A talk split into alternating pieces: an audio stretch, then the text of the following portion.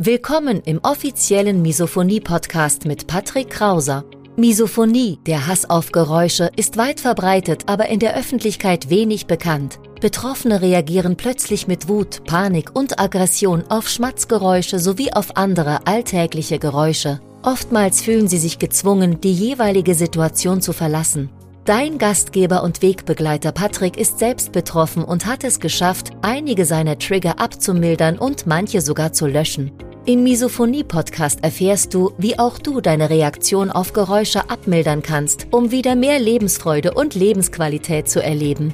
Und jetzt viel Spaß mit dieser spannenden Podcast-Folge. So, hallo und herzlich willkommen zu dieser neuen Hybrid-Folge, die dritte Folge in dieser hybriden Form. Einerseits Podcast, Audiospur, als auch die Audiospur auf YouTube. Und in diesem Teil möchte ich nochmal auf die restlichen Fragen eingehen, die ich im letzten Video nicht beantwortet habe.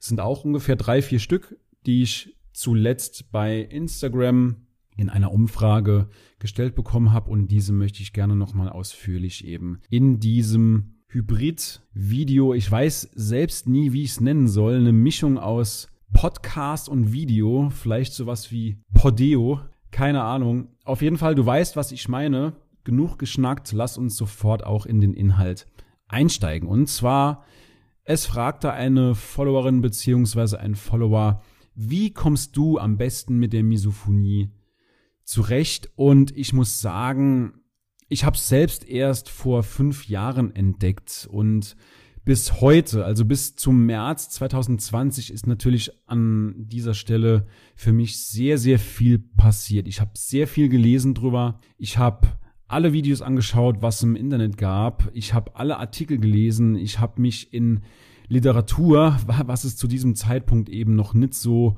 umfangreich gab, aber ich habe alle Literatur gelesen, die es irgendwie gab. Und auf Basis dessen habe ich dann überlegt, was ich besser machen kann in meinem Leben, um eben seltener getriggert oder im besten Falle gar nicht mehr getriggert zu werden. Und so sind eben auch meine Strategien entstanden. Das heißt, ich habe die letzten fünf Jahre sehr, sehr viel ausprobiert. Einiges hat auch nicht funktioniert. Manche Sachen dagegen haben super geklappt, zum Beispiel ein C-Kopfhörer. Somit kann ich auch neben meiner Partnerin essen, ohne dass ich zum Mörder werde.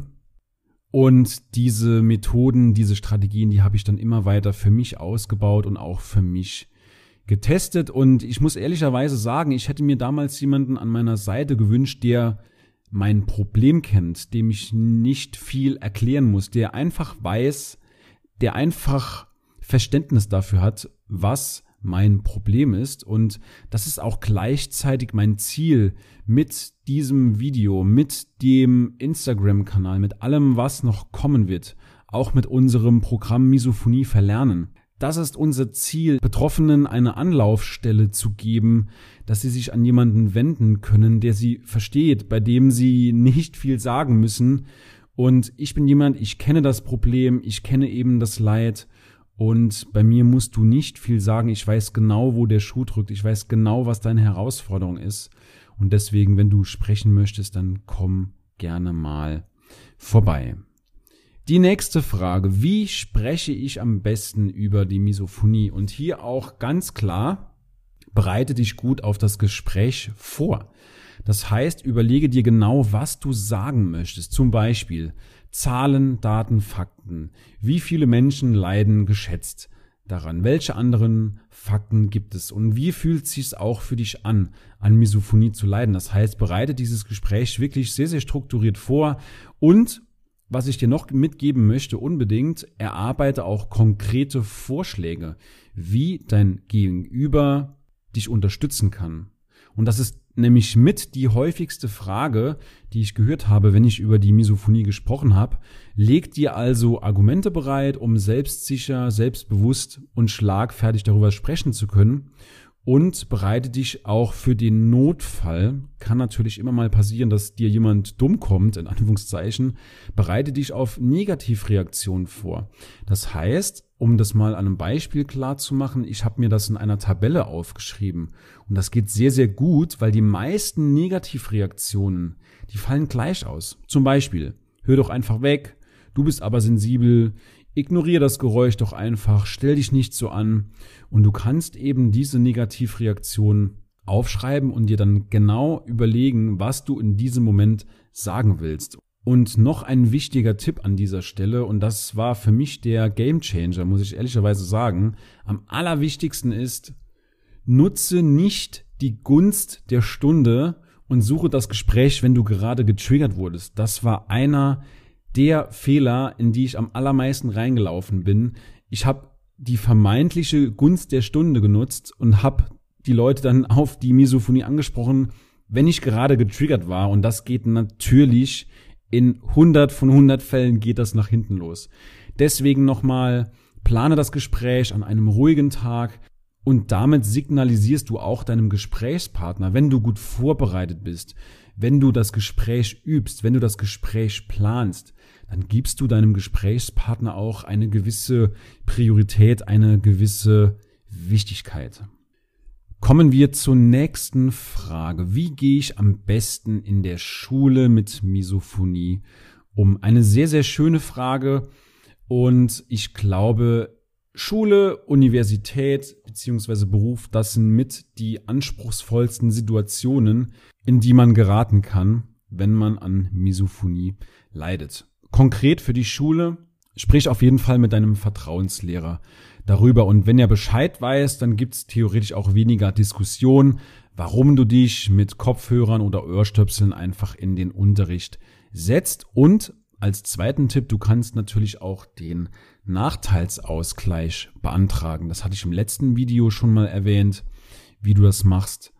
Damit kannst du bewirken, dass du Kopfhörer tragen darfst, dass du aber auch Prüfungen unter gleichen Bedingungen ablegen kannst wie deine Mitschüler beziehungsweise Mitstudenten. Und du kannst aber auch sehr, sehr viel mit der Sitzordnung arbeiten. Das heißt, dass du dich eher in Fluchtrichtung setzt und schnell den Raum verlassen kannst, wenn es dir einfach zu viel wird. Und bedenke immer, aushalten macht die Misophonie nur schlimmer. Du tust niemandem einen Gefallen, wenn du sitzen bleibst und die Geräusche aushältst. Deswegen flüchte auf jeden Fall, erlaube dir zu flüchten, wenn es denn zu viel wird. Was noch helfen kann, ist, dass du mit deinem Klassenkameraden eine Abmachung triffst, dass wenn du den Raum verlassen musst, um dich zu beruhigen, dass dein Klassenkamerad eben für dich mitschreibt, dass er diese Lücken im Stoff für dich füllt und so verpasst du eben auch keinen Stoff. Und ich denke, grundsätzlich ist es sehr, sehr wertvoll, mit ausgewählten Menschen in der Schule, vielleicht nicht mit jedem, aber mit ausgewählten Menschen in der Schule darüber zu sprechen. Also Vertrauenslehrer, wie gesagt, aber auch bester Freund, beste Freundin in der Schule.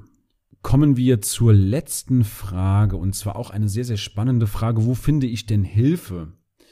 Nun, im ersten Schritt würde ich dir empfehlen, immer zum vertrauten Hausarzt zu gehen, ihm deine Symptome zu schildern, beziehungsweise ihm deine Herausforderung so gut es geht, so detailliert es geht, zu erklären. Und er macht sich dann ein erstes Bild, eine Anamnese und überweist dich dann normalerweise zu einem Psychotherapeuten und im Falle von Kindern und Jugendlichen eben an Kinder- oder Jugendtherapeuten. Und ich kann dir leider wenig Adressen nennen, weil die Misophonie eben noch sehr, sehr unbekannt ist.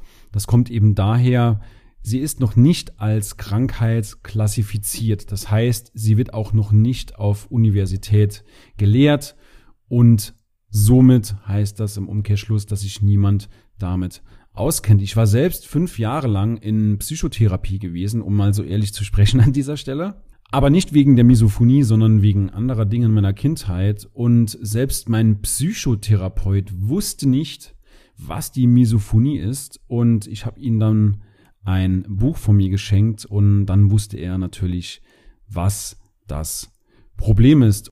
Und wenn du daran interessiert bist, eine Online-Hilfe in Anspruch zu nehmen, dann kannst du dich gerne mal bei uns melden. Andreas Seebeck, Verena Hein und meine Person, wir helfen Misophonikern dabei, eben besser mit der Misophonie umzugehen, Strategien zu entwickeln wir tauschen uns aus, wir machen bestimmte Klopfübungen, Klopftechniken, aber auch die Alpaka-Übung.